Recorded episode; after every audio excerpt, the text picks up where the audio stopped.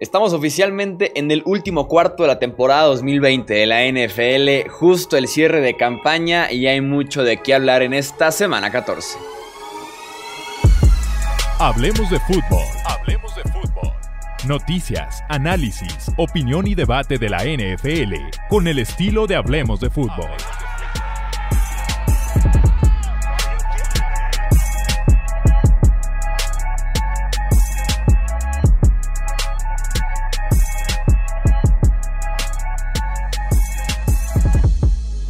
Tal amigos? ¿Cómo están? Bienvenidos a un episodio más del podcast Hablemos de Fútbol. Yo soy Jesús Sánchez y es un placer que me acompañen para hacer el comentario de esta jornada 14 ya Creo que es incluso una de las jornadas más apretadas que he sentido yo en los pronósticos y que además nos da muy buenos partidos en horario estelar, aunque este Thursday Night Football pintaba para un poquito más y nos quedó de ver, vamos también a comentar lo que fue el partido entre Rams y los Patriots. Me acompañan como en cada episodio el buen Alejandro Romo, bienvenido, ¿cómo estás? ¿Qué tal, Chuy? Muy bien, muchas gracias, Tony. Buenas noches o buenas tardes donde eh, o buenos días más bien donde quiera que nos escuchen. Todavía no te presentan, pero un placer compartir micrófono con ustedes. Bienvenido, Tony Álvarez, ¿cómo estás? Un placer, como siempre, Chuy, Alex. Sí, yo, yo soy muy fan de escuchar los podcasts en la mañana, así que si usted también, pues queda perfecto el saludo. Si no, pues bueno, para la tarde, para la noche, pero de verdad no se va a arrepentir porque aparte la semana de NFL se presta para que sea muy ameno este episodio. Arrancamos con el triunfo de los Rams 24 a 3 ante los Patriots. Jared Goff anotó por aire y por tierra, mientras que Cam Newton lanzó un pick six y fue enviado a la banca en el último cuarto. Este partido que desde el primer cuarto ya estaba prácticamente definido, una diferencia de 17 a 0. El inicio de los Rams fue simplemente dominante, corriendo con Cam Akers todo el primer cuarto. Se pusieron 7-0 arriba desde la primera serie. Tu defensiva forza el 3 y fuera, muy sencillo en contra de esta ofensiva de los Pats con un Cam Newton que estuvo muy errático, un juego terrestre que tal vez no fue tan buscado como debería ser desde el principio del partido para la segunda serie, gol de campo de los Rams. Tercera serie, otra vez el 3 y fuera de la ofensiva de los Patriots. Y ya para el cierre del cuarto, en un intento de pase pantalla, en el Caron Donald jala poquito de Damien Harris, por ahí medio deshace la ruta, deshace la jugada. Pick six de casi 80 yardas a Cam Newton. Y yo insisto, en ese 17-0 ya pintaba muy mal para la ofensiva de Nueva Inglaterra y en general para el equipo Romo. Definitivamente, no fue la, la noche de, New England. Jugaron muy mal desde el inicio. De hecho, desde la primera jugada que les hacen 25 yardas se veía la clase de ritmo que querían imponer, eh, que querían imponer los Rams y que la defensiva se veía fuera de sincronía. Claro, esto obviamente eh, dejando atrás a la, a la ofensiva, ¿no? Que también estaba jugando, bueno, más bien que jugó muy, pero muy mal. Y fíjate, algo, una estadística curiosa es que se tenían 10 años que no se hacía un, un pick six de un pase pantalla. Sin embargo, yo no le pongo enteramente la culpa a Cam Newton. Fue un mal pase, sí, fue una mala decisión también. Pero esa jugada debieron haber marcado holding a Aaron Donald. Debió de ser un primero y diez automático y terminó siendo en siete puntos para los Rams. Sí le cambia un poquito, ¿no? La, la, ahora sí que el rumbo al juego e, e, es, ese momento en particular, porque por la posición en el campo en donde estaba New England, tal vez, ¿no? Podían salir con puntos, hacerlo un encuentro, pero aún así eh, la incapacidad, ¿no? De los Patriotas de mover la bola durante toda la noche, sabemos de la muy buena defensa de los Rams eh, y dominaron, ¿no? Dominaron, dominaron todo el encuentro y ya vemos los números de Cam. Yo entiendo que el sistema para un quarterback como él pero sí me ha llamado la atención que a pesar de que esté en precisamente un nuevo equipo, aprendiéndose un nuevo libro de jugadas, pero que mucho de ello alrededor de sus características y habilidades, de todos modos sea muy poca la producción aérea, ¿no? Eh, creo que ya ha habido cierta química con algunos receptores, como para que ni siquiera pueda completar 10 pases y que esté en el promedio siempre, ¿no? De, de 10 a 15 para menos de 150 yardas. Entiendo que no es ese juego de los Patriotas, pero también creo que ha quedado de ver, ¿no? En eso. Y no, no quiero echarle toda la culpa a McDaniels, porque me parece que ha hecho lo posible con lo que tiene para tratar de generar ofensiva, sin embargo, se ha sido muy pobre la producción, ¿no? Y ya 6-7 para los Pats se antoja muy difícil, sobre todo en la conferencia americana. Bueno, de hecho las dos conferencias están muy apretadas buscando un comodín. Yo creo que ya los Patriots se pueden ir despidiendo, ¿no? De, de los playoffs. Sí, lo de McDaniels, como dices Tony, puede llegar a ser decepcionante por momentos, pero también a un coordinador ofensivo quítale el juego aéreo en pleno 2020 y dile, trabaja con lo que hay, que es el juego terrestre. Eh, ya hemos platicado infinidad de veces de los receptores de Nueva Inglaterra, de los alas cerradas novatos y demás. Y pues tiene las manos, ambas manos atadas prácticamente con esta ofensiva. Y al final de cuentas, creo que Nueva Inglaterra está donde tiene que estar. O sea, es un equipo que suena 100% a 500 o poquito abajo. Creo que no son tampoco el 45-0 que le hicieron a los Chargers.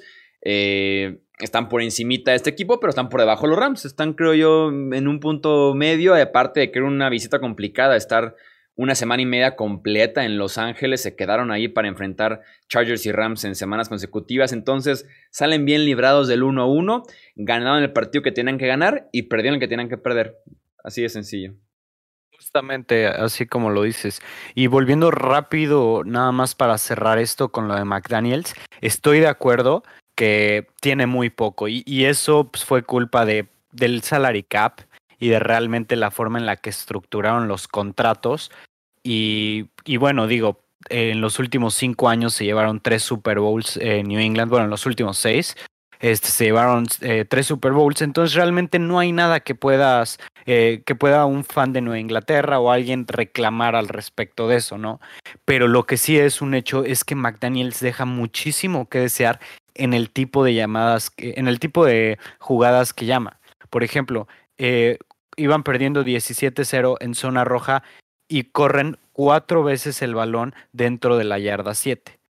Es como de, se la juegan en cuarto. O sea, si ya hicieron tres corridas y quedan en la yarda 2, o sea, nadie esperaba un pase y eso es la diferencia, ¿sabes? todo el mundo esperaba la corridita con Cam, eh, a ver qué, qué tipo de, de, de, genialidad se les ocurre con los corredores o así, pero sabían que era por el juego terrestre. Y jugando contra Aaron Donald y contra Michael Brockers, simplemente no te puedes eh, basar en que el 95% de tu ataque sea terrestre. Es la realidad al final de cuentas con Nueva Inglaterra. Vamos con el resto de la jornada de la semana 14. Iniciamos con el Sunday Night Football, que es un partidazo Steelers en contra de los Bills, con implicaciones fuertísimas de playoffs. Eh, Tony, viene Pittsburgh de perder el invicto, mientras que Buffalo viene de dar una muy buena actuación el lunes por la noche, unos minutos después justamente del partido de los Steelers. ¿A quién tienes en este encuentro y por qué? Yo tengo aquí a los Bills. Eh, me parece que Buffalo la semana anterior, ante una muy buena defensa, eh, le hicieron lo que quisieron. Entiendo también que hay lesiones en el grupo de San Francisco.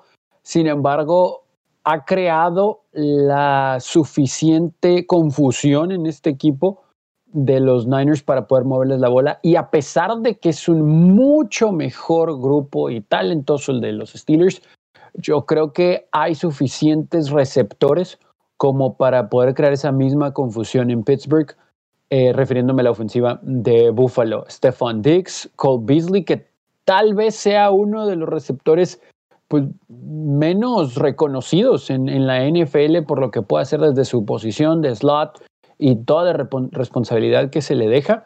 No me voy a concentrar en el juego terrestre de los Bills porque sabemos que hasta cierto punto es inexistente y que al menos a mí me ha decepcionado en general tanto la falta de generación de huecos para los receptores como el talento mismo de los jugadores. El caso obviamente de Singletary, de Moss y de Yeldon, que se utiliza para otras circunstancias, pero de todos modos entonces todo va a ser Josh Allen, el extender las jugadas y el darle la oportunidad a sus receptores de meterse en los sims o inclusive trayectorias cruzadas para generarle muchos problemas a esa secundaria de los estilos que yo tengo muy alta, pero me parece que todo va a recaer en Josh Allen, tanto en su brazo como en sus progresiones y en la decisión que tome al momento de lanzar. La clave va a ser que no, otra vez, por segundo juego consecutivo, no suelte el balón ni tenga intercepciones. Si eso hace Josh Allen, si tiene un juego limpio, los Bills van a ganar. Y por Pittsburgh, pues sí van a mover la bola, pero no sé qué tan contundentes sean cuando estén en la zona roja y eso también les va a costar. Coincido contigo, Tony. El juego terrestre de Buffalo prácticamente es inexistente. De hecho, eh, Josh Allen tiene seis touchdowns terrestres, más que todo el equipo combinado, que son cuatro. Y realmente contra una defensiva, eh, contra un front seven tan dominante como lo tienen los Steelers, no van a tener chance de, correr o al menos no de establecer un ataque, eh, un ataque terrestre, digamos, sólido por lo que van a tener que lanzar y lanzar y lanzar el balón. Y ahora, los Steelers han corrido en, el 40% o menos de sus jugadas en siete juegos consecutivos. Es la racha más larga que han tenido en los últimos 50 años. Sí, yo también estoy de acuerdo. Creo que también me quedo con Buffalo. Creo que incluso los Steelers tampoco aspiran a correr en contra de esta defensiva. Regresa James Conner, pero no es ni cerca garantía eh, esto para el juego terrestre. Los Steelers creo que esto se va a convertir fácilmente en un Ben Roethlisberger en contra de Josh Allen. Y si bien Big Ben ha estado jugando mucho mejor, creo que el mejor mes de, su de la temporada sin duda alguna fue noviembre. Se sintió bastante la diferencia en comparación al inicio, septiembre y octubre. Estamos hablando de que Allen es un candidato top 3 al MVP, viene su mejor partido que yo, que yo le haya visto. Y en el tema de los wide receivers y los alas cerradas, tenemos dos muy buenos grupos, dos grupos que tal vez están en el top 5 de la NFL. La diferencia es el momento, ¿no? El momento que viven los Steelers, que han tenido como 13, 14 drops en los últimos dos partidos, con poco entrenamiento. Ellos mismos dicen que por ahí viene el tema de los drops. Y por otro lado tienes a Stephon Dix, a Cole Beasley, a Knox, eh, John Brown, si pudiera volver para este partido. Eh, en ese sentido, inspira mucha más confianza el juego aéreo de los Bills, que aquí se va a definir en ese duelo de los corebacks. Dos bajas importantes en la defensiva de los Steelers y que se resintió eh, cuando enfrentaban a Washington. Robert Spillane, que va a estar fuera un tiempo por una lesión de rodilla. Y Vince Williams, que está ahorita en la lista de reserva COVID-19. Son los dos linebackers titulares. Y por sí ya estaban jugando con uno menos, que era Devin Bush. Tienes ahora a tres linebackers principales, centrales, más Bob Dupree, linebacker exterior, eh, bajas para este encuentro. Eh, y por eso también me gusta Buffalo para ganarlo. Yo no sé si con James Conner, si de veras está bien ahí, pudieran moverle la bola al, equipo de Buffalo por tierra, pero le cuesta trabajo. Aún con James Conner creo que le, costaría trabajo eh, ser ahora sí que impactante, ¿no? Para Pittsburgh. Sí, sí, realmente, porque no, han establecido el ataque terrestre en toda la temporada. Tal vez puedan tener un buen partido contra una defensa eh, terrestre que es bastante mala, que es la de Buffalo. Entonces tal vez por ahí puedan empezar a encontrar su camino. Vamos con el siguiente partido que de hecho tiene implicaciones directitas con este mismo, el Kansas City en contra de Miami, porque Kansas City y Pittsburgh estaban peleando el primer sembrado, mientras que Miami y Buffalo están peleando el liderato de la división este en este partido de Chiefs en contra de Dolphins, destacar que Ryan Flores viene del sistema de New England, de Bill Belichick, equipo que supo frenar en su momento a Patrick Mahomes en los enfrentamientos que tenían con el quarterback de Kansas City. Eso le da buenas chances a los Dolphins. Sin embargo, creer que el nivel ofensivo de Miami, que ha bajado recientemente con la lesión de Tua Tongo Bailoa, eh, de los corredores, de Devante Parker, que puedan realmente mantenerse a la par de un equipo de los Chiefs que sí te cumple y te hace por lo menos 25, 26, 30 puntos por partido. Eh, creo que todavía es muy temprano para que esta ofensiva de Miami pueda realmente eh, lograr eso, Romo.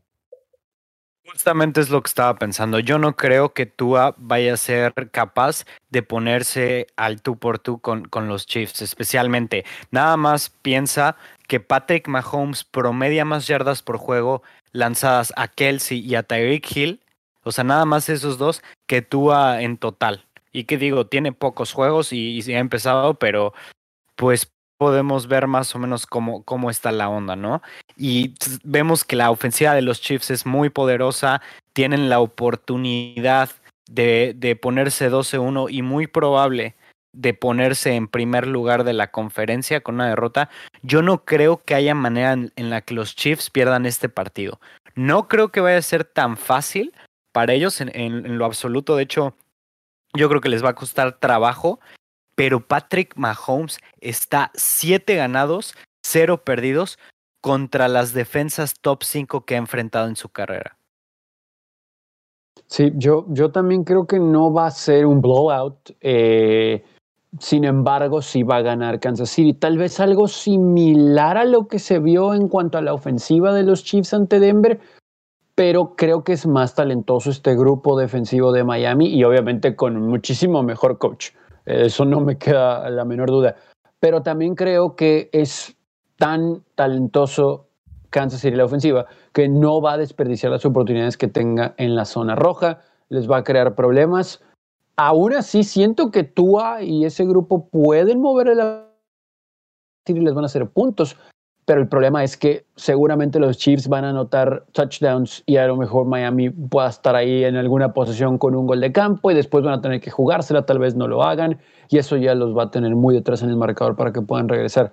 Eh, no me extrañaría que sea un juego de una posesión, tampoco estoy diciendo que va a ser un juego que se va a definir con un gol de campo en la última del encuentro, crédito a Flores sin duda alguna y también a su grupo, pero Tua todavía no está listo, ¿no? Para este tipo de juegos y lo va a ganar Kansas City. Dos claves con la defensiva de los Dolphins es que Calvin ¿no? y el Roberts, los dos linebackers principales de esta unidad de Miami, están en duda, no han entrenado en toda la semana, podrían perderse este partido. Y la otra es que Brian Flores ha diseñado una defensiva de los Dolphins que depende bastante del blitz es la defensiva que más cobertura cero, eh, que es la favorita de Greg Williams, a quien le mandamos un fuerte abrazo, eh, que más corre de defensiva cero en la NFL. No sé si en contra de Patrick Mahomes te puedas correr un riesgo de ese tipo, sobre todo porque en la posición de safety, también un poquito en los cornerbacks, no tienes tanta velocidad. Son tipos muy físicos, como Savin Howard, como Byron Jones, Eric Rowe, son muy físicos en la línea cuando hay que poner las manos encima pero para correr a la par de varios wide receivers y hasta el mismo Travis Kelsey con los Chiefs, pudiera ser peligroso en ese aspecto para eh, los Dolphins. Y yo por eso también me quedo con Kansas City, que además está jugando en un muy buen nivel, en un... Ojalá que corra un poquito mejor, creo que eso ha sido la gran debilidad de este equipo de los Chiefs, pero creo que con los Dolphins se puede mantener cerrado, pero se va a sentir la, diferencia en la experiencia, la diferencia del partido importante que suele siempre cumplir Patrick Mahomes, a diferencia de un Tua que además está limitado por una lesión en el pulgar que no lo ha dejado en paz desde hace tres semanas que ocurrió en un entrenamiento. Creo yo que tenemos aquí el lunes por la noche el partido más complicado de pronosticar, que es el Ravens en contra de Browns. Por un lado, Pesa bastante el hecho de que Cleveland tenga récord de 9 y 3. Pesa bastante que vengan de la victoria más convincente que han tenido tal vez en todo el año en contra de los Titans. Toda la década. probablemente de la década. ¿En serio? Sí, sí, sí, sí, La, única que se me viene, digamos, en comparación es 2011 contra New England, contra el New England que quedó 14-2. Que le ganaron 38-14 con Colt McCoy de quarterback sí puede que sea, entre esas dos debe estar la, pelea de la victoria más convincente. Y por otro lado, tienes a los Ravens que la pasaron muy mal con el COVID, la pasaron muy mal incluso antes de que llegara el brote al equipo, pero que se vieron muy bien, eso sí, en contra de los Cowboys, pero como que se siente, por lo menos en mi caso, un peso extra el no confiar en Cleveland en partidos adentro de la división todavía, porque Existe un parentesco ahí con los Steelers, con los Ravens, en los que simplemente no les pueden ganar, que no puedan dar ese siguiente pasito hacia adelante. Y con eso me siento muy apretado con este lunes por la noche, Tony. Sí, de hecho estoy checando aquí qué es lo que puse en mi pronóstico de más temprano, porque quiero tratar de ser consistente. Le di mucho la vuelta a este juego, mucho, mucho, mucho, mucho porque hay argumentos para creer en que los Browns, con la temporada que están teniendo y con los argumentos que dices después de lo visto en contra de Titanes, etcétera, ya es tiempo, ¿no? O sea, ya nos demostraron que sí pueden ganar estos juegos y ahora lo van a hacer en la división. Pero al mismo tiempo, hasta que no lo hagan, no lo vamos a saber. Podemos entrar ahorita en, en diferentes enfrentamientos individuales en el terreno, pero me parece que aquí mucho va a pasar por uno lo mental y dos, cómo esté la defensa de los Browns ante Lamar Jackson. Al final siempre vamos a caer en eso con Baltimore. Si Lamar Jackson, uno, tiene protección, dos, elige bien y tres, agarra muy mal colocado desde la elección de la jugada de los Browns hasta la ejecución, no importa si Baker Mayfield viene en un buen día. Al final creo que la defensa de los Browns, que sabemos, de los Ravens, perdón, es mucho mejor que la de Tennessee, sobre todo en la secundaria, le va a generar problemas a Baker. Aunque sí les van a correr la bola. Entonces creo que la clave, lo principal va a recaer en Lamar. Si la defensa de los Browns está lo suficientemente disciplinada para Lamar y compañía, sí se pueden llevar el juego los de Cleveland. Sin embargo, caigo a lo mismo. Hasta que no ganen un juego divisional importante, que no sea contra Cincinnati, no les puedo creer, ¿no? Y creo que ese triunfo, a pesar de ser contra la defensa de Dallas, creo que le puede dar esa confianza a Baltimore para meterse a playoff. No sé si al final les alcance para quedarse en segundo lugar de la división, pero tengo ganando a los Ravens por un gol de campo van a decir los Browns. Ya los habíamos convencido la semana pasada en contra de Tennessee y ahora nos están pidiendo que otra vez los comenzamos. Justamente yo, yo voy un poquito para allá, que creo yo que después de la semana pasada nos dieron, digamos, bueno, más bien compraron credibilidad, al menos por una semana, y creo que es nuestro deber ser congruentes con con lo que hicieron la semana pasada y darles el beneficio de la duda en esto, ¿no? Que digo, esto no es un club de apuestas, ni mucho menos, pero eh, a mí sí me gustan más los Browns y creo yo que si, que si Cleveland puede establecer bien el ataque terrestre, que en las últimas semanas no se ha visto tan bien para los Ravens la defensa por tierra,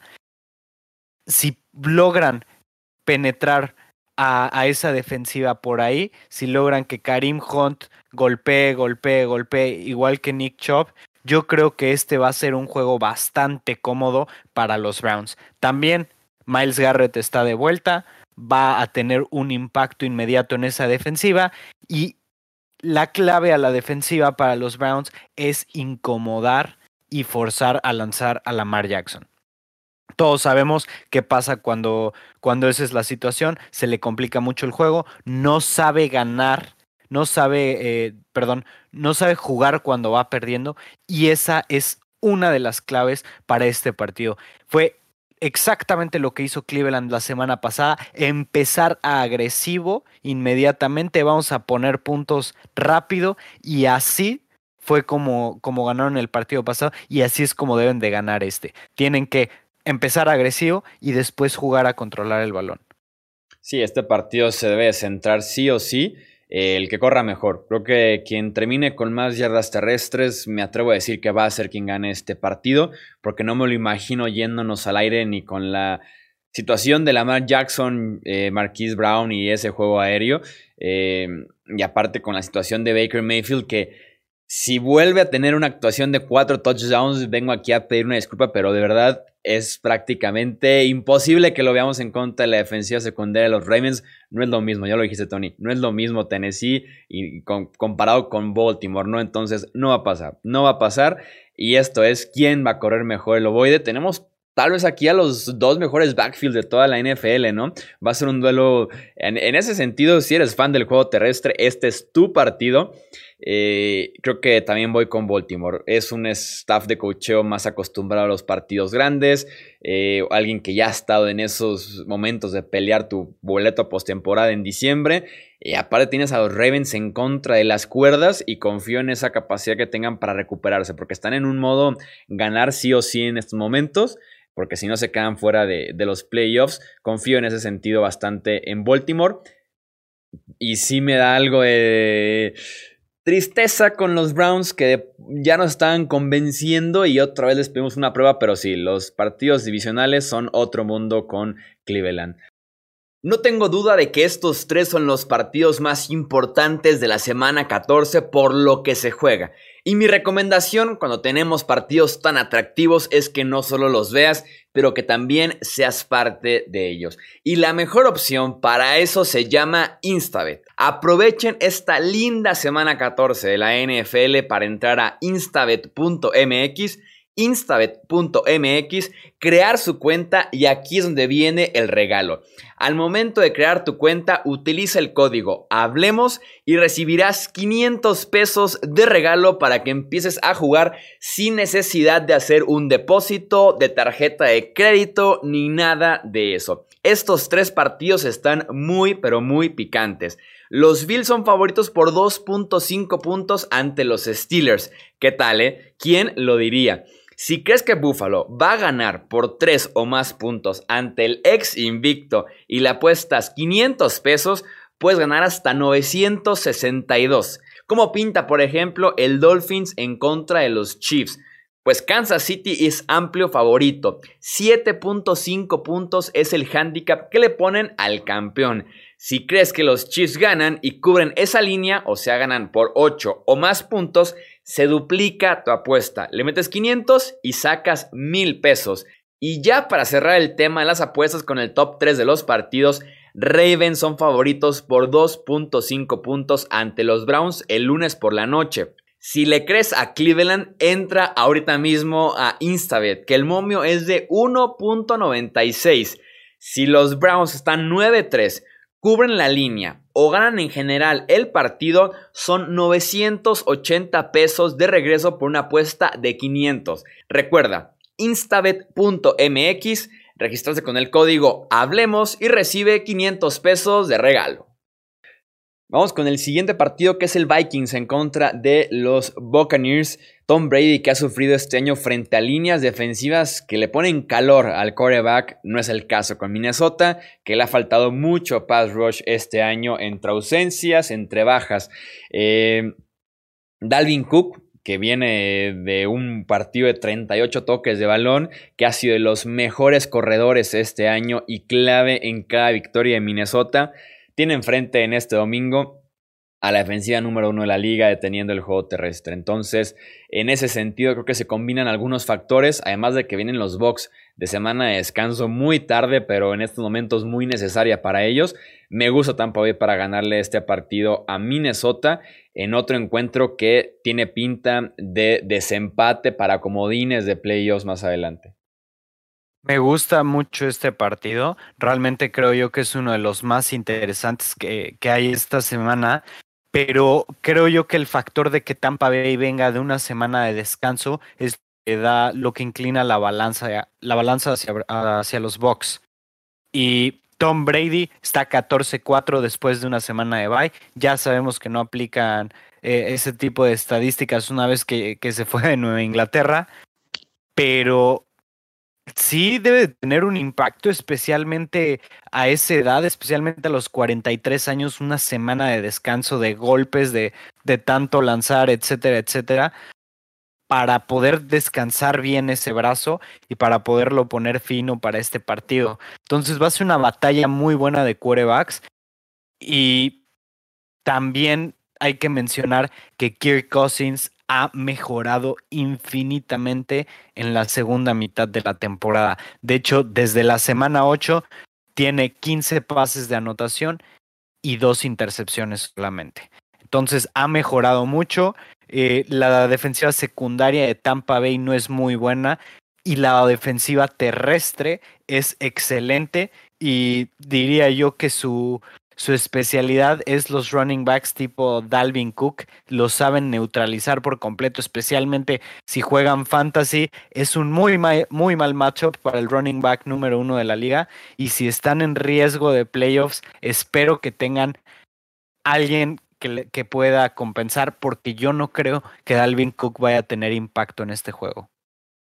Sí, o sea, van a tener que recaer en él hasta cierto punto pero mm, como una especie de distractor, ¿no? Porque yo creo que si lo va a ganar Minnesota va a ser con el brazo de Kirk Cousins. Muy curioso porque hemos visto estadísticas de que en los últimos cuatro o cinco años, Kirk Cousins es el mejor quarterback de la liga por encima de Wilson, de Brady, de, de Rodgers en ciertas estadísticas, pero aquí son los juegos donde se tiene que demostrar que de verdad está, ahora sí que mereciendo ese gran pago ¿no? que tuvo cuando llegó a Minnesota.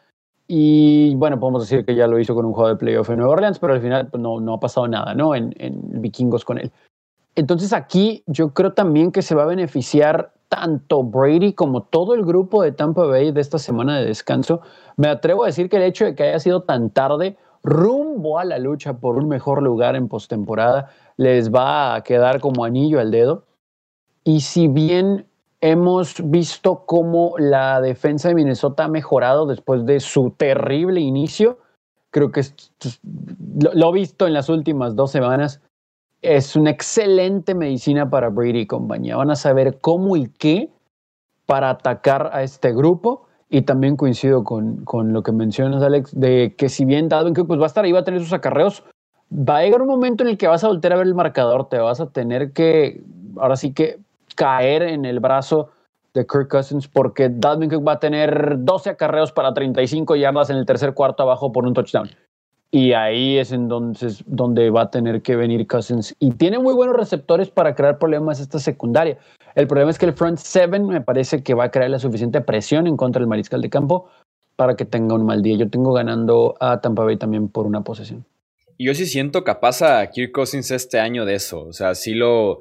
Eh, creo que he hablado bastante bien de él recientemente, pero también a los Vikings se les han complicado bastante los partidos recientemente como para no creer que Tampa Bay se le puede complicar. Le ganaron por seis puntos a, a los Bears. Perdieron en contra de los Cowboys. Le ganaron por un punto en la última jugada del partido a los Panthers y, y, ganaron en tiempo extra sufriendo en contra de los Jaguars. Entonces, este equipo, ese 6-6 creo que le queda bastante bien. Pero si ya ir a ganar a Tampa Bay es como que un tema aparte. Si han estado sufriendo de esta manera, no esperaría que, que les vaya también en contra de los Buccaneers. Vamos con la siguiente ronda de partidos. Eh, Washington en contra de San Francisco también pinta bastante, pero bastante bien. Lástima que por el fútbol team, que es mi pick de este partido, pero me sentiría más cómodo si estuviera disponible Antonio Gibson. Tiene una lesión en un dedo del pie, de esas lesiones incómodas que te dejan afuera dos, tres semanas. Eh, aquí está ya su primer partido después de haber sufrido esa lesión en contra de los Steelers, que vienen con ese envión anímico gigantesco que ya se logró Rivera decir que él quiere humildad, que no sientan que por haber tumbado el invicto van a ganar ya automáticamente cualquier otro partido pero creo que sí le pueden ganar a San Francisco, que va a depender de su juego terrestre y que hemos visto antes que si a Nick Mullens lo presionas, aunque sea poquito, empieza un show de desastres, una intercepción tras otra, las capturas, los fumbles y demás, y confío en que pueda hacer eso esta línea defensiva de Washington, Tony. Sí, a escala, a escala lo veo similar al anterior que analizábamos entre Minnesota y Tampa, porque evidentemente el front seven de Washington a todos nos gusta y creo que nos ha gustado desde pretemporada. No confiábamos mucho en su ofensiva, pero sabemos lo que Chase Young y compañía podían hacer. Y aquí van a, poner la suficiente presión en contra del equipo de 49ers que no va a poder establecer su juego terrestre. Y a pesar de que tal vez Alex Smith y compañía no puedan generar 27 puntos, la defensa va a contener al ataque de los 49ers y también veo ganando al fútbol team. Ahora resulta que ya nos interesa la NFC East, ¿no? Ya se ha puesto bastante interesante con el surgimiento de Washington y con el surgimiento de los Giants también. Y yo creo que este partido va a depender mucho de, del desempeño de Nick Mullens, que por cierto, cabe mencionar, me, me encontré una estadística muy buena el otro día, que era que es el tercer quarterback con más yardas lanzadas en sus primeros 13 partidos, con 3.610. Mullens promedia más de 280 yardas aéreas por partido y realmente es una estadística que me sorprendió porque creo yo que es más de lo que promedia Jimmy Garoppolo, ¿no? Muy probablemente. La diferencia son los errores que puede llegar a cometer y lo mal que se puede llegar a ver bajo presión, como, como lo mencionó Chuy. Entonces, este partido lo va a dominar la línea defensiva de Washington. y escúchenlo bien, cuando San Francisco no tiene la manera de apoyarse con el juego terrestre la pasan mal normalmente, porque no tienen una ofensiva aérea muy buena con Garópolo y con Mullens, pues lo que ya platicamos. A mí me gusta Washington en este partido. Yo creo que se ponen 6-7 y van a estar en el asiento del conductor en esa división. Sí, sobre todo porque a Nick Mullens me acuerdo que lo iban a comparar un poquito por el estilo así tipo Gunslinger con Brett Favre, mientras, o sea, guardando distancias pero kilométricas como de un país a otro. Eh, y con Jimmy Garoppolo es mucho más conservador, mucho más game manager, por eso la diferencia, pero sí viene con los mismos errores. Otro, hablando de corebacks, el duelo que vamos a platicar ahora es el Eagles en contra de los Saints el debut de eh, como titular en la NFL de Jalen Hurts, mientras que por Nueva Orleans parece que va una semana más Tyson Hill antes de que pueda regresar Drew Brees en la semana 15 para enfrentarse a los Chiefs. Debutar en la NFL como core titular debe ser una de las mejores experiencias que puede vivir un ser humano en este mundo pero hacerlo frente a la defensiva de los Saints, que está llegando a un pico altísimo como defensiva top 3, presionando, tacleando en la secundaria, hacen de todo realmente. Puede cambiar esa experiencia a ser una negativa. Creo que puede ser el caso con Jalen Hurts y esta eh, ofensiva en general de Filadelfia. Es victoria para los Saints esta de aquí. Para mí también debe de ser una victoria y debe de ser cómoda por la manera en la que van a presionar a Jalen Hurts. Hurts es un quarterback al que le gusta salirse de la bolsa, le gusta comprar tiempo, etcétera, pero el pass rush de los Saints simplemente es muy rápido y él al no tener mucha mucha habilidad en sus receptores va a necesitar de tiempo de que desarrollen sus rutas para encontrar la separación y poner el pase. Yo creo que Hurts la va a pasar muy mal, especialmente por esto. Y veo a los Saints que también van a tener problemas en la ofensiva.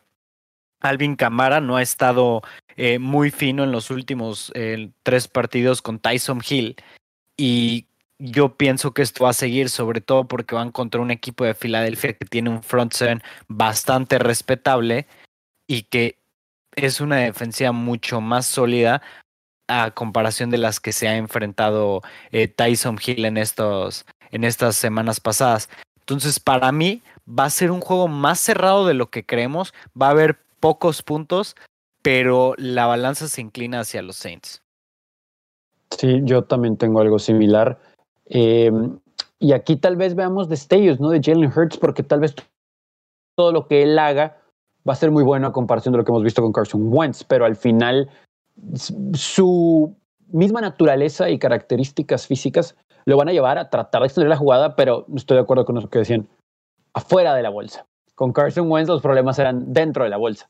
Eso no quiere decir que vayamos a ver resultados diferentes, ¿no? Entonces, eh, también juego cerrado por la incapacidad de New Orleans de ser tan explosivo con Taysom Hill. Curioso que así lo diga, pero es, es una realidad, porque Taysom Hill es un excelente, ahora sí que, recambio al game plan cuando está Drew Brees, pero ahora que ya sabemos cuál es el game plan, siempre teniendo bajo centro Taysom Hill y como bien decías, al no tener tanta, tan involucrado a Camara por obvias razones, por las mismas características de tu quarterback, eh, tampoco espero muchos puntos, pero la defensa de los Saints lo va a cerrar, va a ganar Nueva Orleans. Colts en contra de Raiders, otro partido con implicaciones fuertes de postemporada. Incluso por ahí en esa pelea el sexto, séptimo sembrado, los desempates empiezan a ser el doble o hasta el triple de valiosos. Los Raiders que vienen de perder en contra de los Falcons y de sufrir a montones en contra de los Jets aunque los Colts vienen de aquella remontada contra los Packers en tiempo extra, pero después de perder muy feo en contra de los Titans y quedarse aún mal centro de los Texans, de también perder en contra de ellos la semana pasada, entonces no llegan tal vez en sus mejores momentos ambos equipos, pero se siente aún así una diferencia gigante para a favor de Indianapolis, ¿no? Sobre todo porque esta defensiva de los Colts es de las pocas en la NFL que te marca una diferencia realmente. Y la de los Raiders a la ofensiva hicieron 6 puntos y como 5 entregas de balón en contra de los Falcons. Con los Jets fueron muy inconsistentes y creo que hay varios aspectos en la defensiva de los Colts que mm, trabajan muy a su favor de ellos. El primero es la presión a Derek Carr. Eh, dejaron muy claro la semana pasada en contra de Deshaun Watson que Justin Houston está de regreso, eh, de Forrest Buckner está de regreso y que la defensiva tacleando en el juego terrestre es muy buena y Josh Jacobs está en duda para este partido para los Raiders. Me inclino con Indianapolis por esa razón, Tony. Sí, si no tienen a Josh Jacobs, los Raiders ni siquiera tienen oportunidad de, de hacer este juego pues bastante cerrado.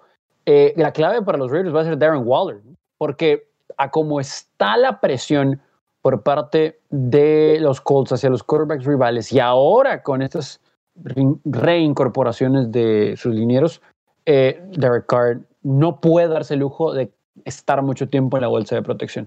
Y si no tiene un juego terrestre, va a ser muy complicado mover la bola. Y honestamente, por arriba, en contra de esta secundaria, no creo que Ruggs y el, y el resto del grupo, Aguilar, etcétera, vaya a tener mucho éxito, sobre todo por la presión que va a tener Carr que acabamos de mencionar. Entonces va a tener que buscar a Waller con trayectorias cortas si es que tiene tiempo. El problema es que los Colts, que ya hablamos de su defensa, corren la pelota. Parece que ya hay más química entre Rivers y sus receptores, T.Y. Hilton, y la secundaria de los Raiders no es muy buena. Lo voy a hacer un juego cercano en el marcador, pero tal vez engañoso a lo que veamos en el emparrillado, lo va a ganar Indianapolis. A mí también me gusta Indianapolis en este partido, especialmente por, como lo dijo Chuy, la presión que le van a poner a Derek Carr, que lo van a hacer jugar bastante incómodo, además de que se va a poder apoyar poco en el ataque terrestre porque la defensiva de Indy tiene de vuelta a Forest Buckner. Y por el otro lado, creo yo que va a ser un, día eh, muy bueno para Rivers. Yo creo que va a tener eh, al menos 250 yardas aéreas y va a estar quemando constantemente a esta secundaria que definitivamente no me gusta, no me gusta en lo absoluto y que han intentado parchar en los últimos años en el draft, pero simplemente no encuentran la manera de mejorarla. Veanme esta versión de Philip Rivers de inicios de diciembre, eh, el tiempo que sea necesario, eh, porque me ha gustado bastante eh, ver a Rivers de regreso. Vamos con el otro partido clave en la nacional, así que todos los partidos de esta jornada tienen tintes de playoffs. El Giants en contra de Cardinals. Giants que son líderes de la división este. Arizona que está ya viendo de afuera hacia adentro la postemporada. Creo que aquí se, hay un duelo muy importante, que es la defensiva de los Giants, que hemos platicado ya aquí en este podcast de, mm, de lo que pasa con ellos, de cómo han encontrado buenos agentes libres, buenos novatos, mucho sistema y que se enfrenta a una ofensiva de los Cardinals que más bien viene hacia abajo, van en direcciones contrarias. De Andre Hopkins, que está lastimado ahorita del cuello de la espalda, ha corrido muy pocas rutas, el juego terrestre que simplemente no va. Eh, Murray que se cayó un poquito del nivel que le vimos en octubre y noviembre. Insisto, diferentes direcciones, pero también confiar del todo en los Giants esta semana en eh, contra de Arizona todavía en duda si juega Daniel Jones o si juega Colt McCoy. ¿Tú cómo lo ves, Tony? Va a ser un juego muy cerrado, muy cerrado. Hay que ver qué tan bien físicamente está Kyler Murray, porque hace unas semanas que escuchamos que estaba tocado y que se iba a jugar, etcétera, pero tal vez no le hemos prestado tanta atención a eso luego de que vemos su producción en el emparrillado. La defensa de los gigantes sí me gusta, pero creo que esta ofensiva de Arizona le va a crear los suficientes problemas para moverle la bola y generar puntos. Ahora, del otro lado, los Giants han corrido muy bien la pelota y me parece que si de verdad va a jugar Daniel Jones, bueno, inclusive con Cole McCoy, porque sabemos que está limitado en muchas áreas, van a tener que correr mucho la pelota. Ah, es un juego muy cerrado, pero me parece que es más talentoso Arizona, a pesar de que está no al 100% con sus mejores receptores y al final creo que lo va a ganar Cardinals, pero va a ser un juego muy cerrado. No nos extrañe si Zane González patea un gol de campo de menos de 50 yardas, porque si no lo fallaría, para ganar el juego. Pero creo que aquí también vamos a quitarnos el sombrero ante los Giants, aunque no van a ganar según lo que veo.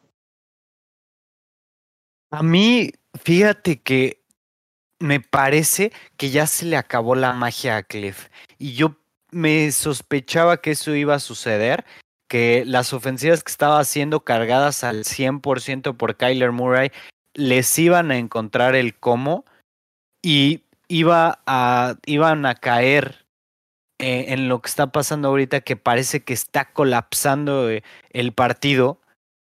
Y hablamos de un equipo que va hacia arriba, como lo dijo Chuy, son equipos que están haciendo lo contrario, pero los Giants creo yo que tienen la fórmula para detener a estos, a estos Cardinals.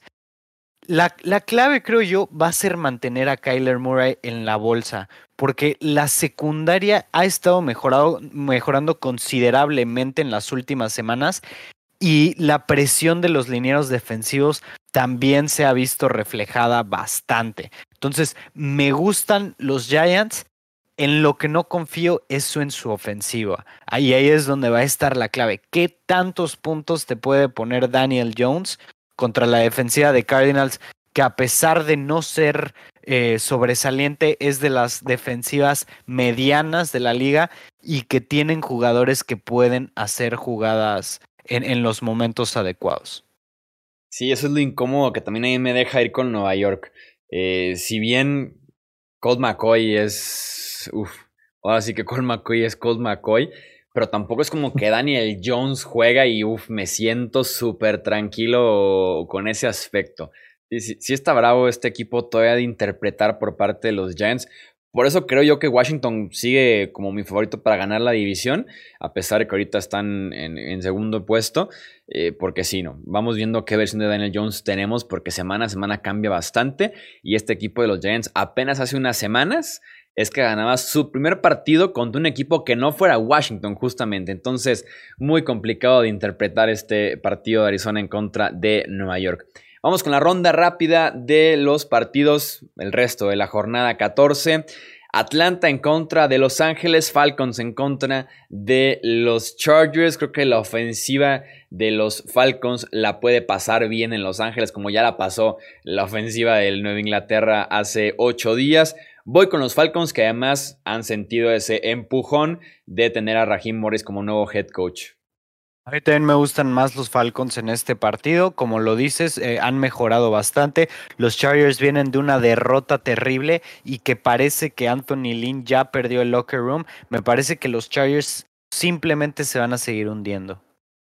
Sí, Dios te oiga, ¿no? O sea, no, no creo que les metan 45 y tampoco creo que los Chargers queden en cero, pero parece que están sanos a la ofensiva.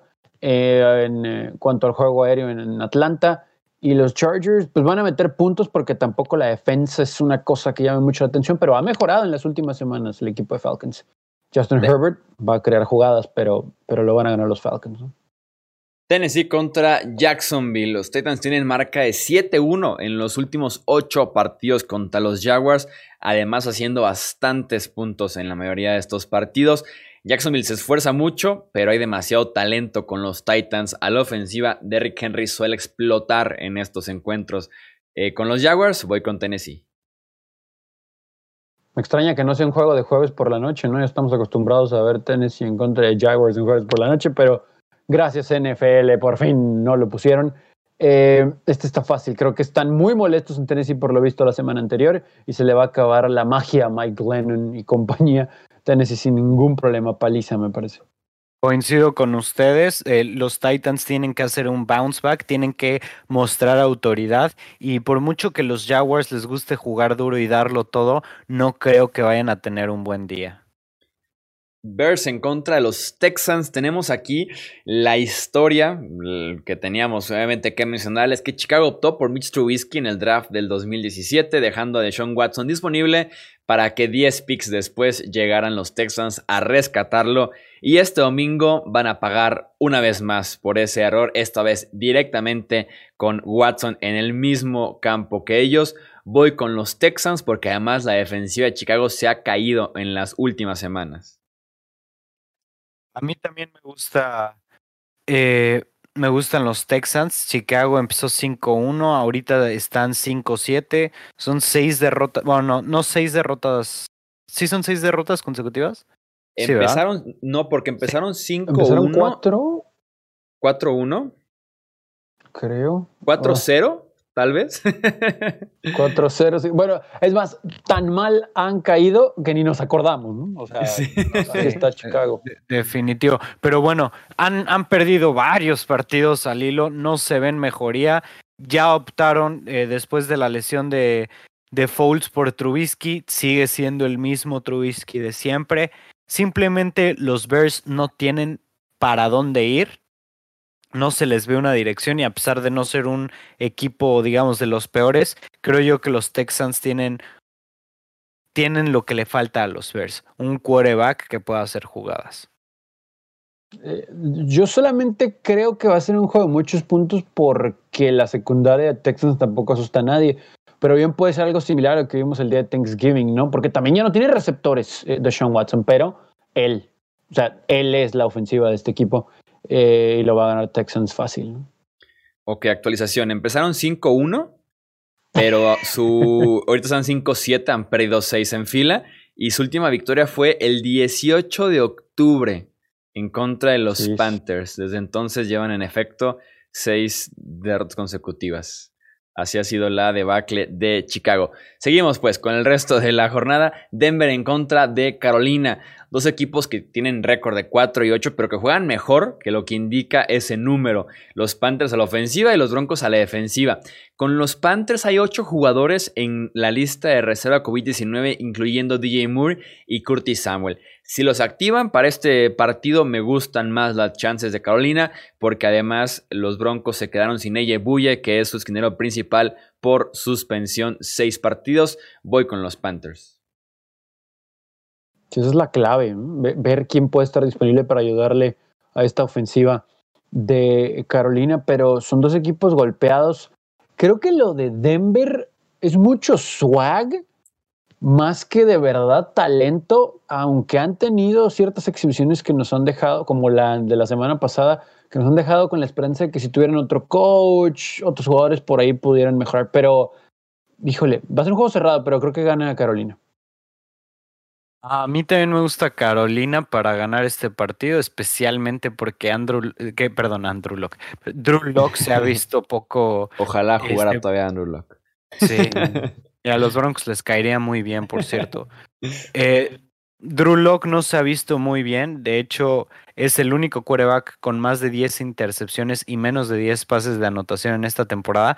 Me gusta para que los Panthers hagan un juego de muchos field goals. Eh, lo de los ocho positivos, perdón, los ocho jugadores de los Panthers en COVID, no hay ningún positivo todavía. De hecho, no hay ni siquiera un contacto con un contagiado.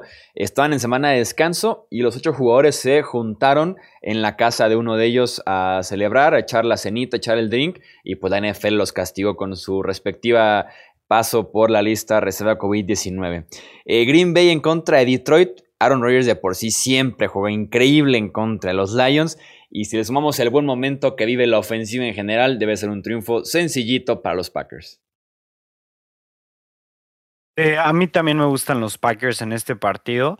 Eh, Detroit sacó el comeback la semana pasada, pero bueno, contra el equipo de Chicago, contra el que eh, acabamos de, de hablar. Entonces me gusta para que Green Bay apalee a Detroit en esta semana.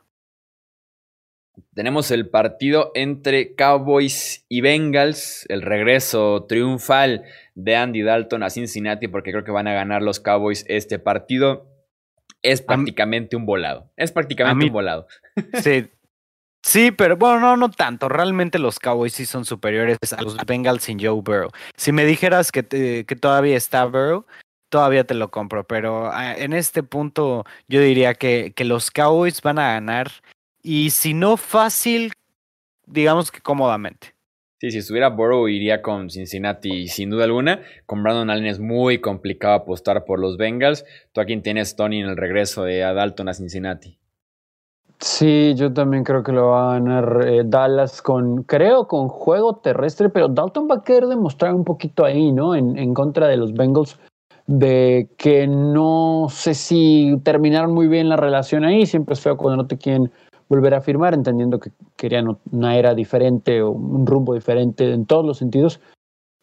Coincido con lo que dice Alex, no va a ser un blowout, pero creo que tampoco van a batallar porque Cincinnati no tiene absolutamente nada, ¿no? Y cerramos con el último partido de la jornada, Jets en contra de Seahawks. Seattle que ha perdido tres de sus últimos cinco partidos contra los Jets lo van a ganar, lo tengo claro, pero se trata de ir un poquito más allá, de convencer de que Russell Wilson regresa a ese nivel en contra de esta defensiva secundaria llena de novatos. Ojalá lo veamos por parte de Seattle, pero si mi pronóstico va con ellos. definitivamente, este tiene que ser el partido donde Russell Wilson vuelve a intentar, digamos, volver, eh, ponerse como candidato, que ya está muy difícil para el MVP, pero digamos que al menos de otra actuación con muchísima autoridad como las que estaba dando. Yo, yo también espero eso, ¿eh? o sea, si aquí lo gana Seattle 20 a 7, yo estaría muy decepcionado. Yo espero un juego de 300 y pico yardas de Russell Wilson, que el juego terrestre también se involucre. O sea, yo sí, oh, con todos los cuidados de la palabra, yo espero una masacre, ¿no? O sea, los Jets no deben de asustarle a los Seahawks y eso le debería de dar cierta credibilidad a este equipo de Seattle que nos ha quedado de ver en el último mes, mes y medio. Sí, no, otro partido, como dices, de 17-10, 17-9, algo así. Y así como sacamos a Wilson de la carrera del MVP, sacamos a Seattle de la carrera del Super Bowl. Creo que, creo que sería ese momento si no pueden dar un buen show en contra de los Jets de Nueva York. Eso es todo entonces por este episodio de la previa de pronósticos de la semana 14. Nos espera una muy buena jornada. Como ya la escucharon, no queda más más que disfrutarla, pasarla bien, eh, ver los partidos que tengamos que ver y ya estaremos aquí el lunes por la noche para comentar justamente lo mejor y lo peor que nos dejó eh, la semana 14. En nombre de Alejandro Romo, de Tony Álvarez, yo soy Jesús Sánchez y eso es todo por este episodio. Gracias por escuchar el podcast de Hablemos de Fútbol. Para más, no olvides seguirnos en redes sociales y visitar hablemosdefutbol.com.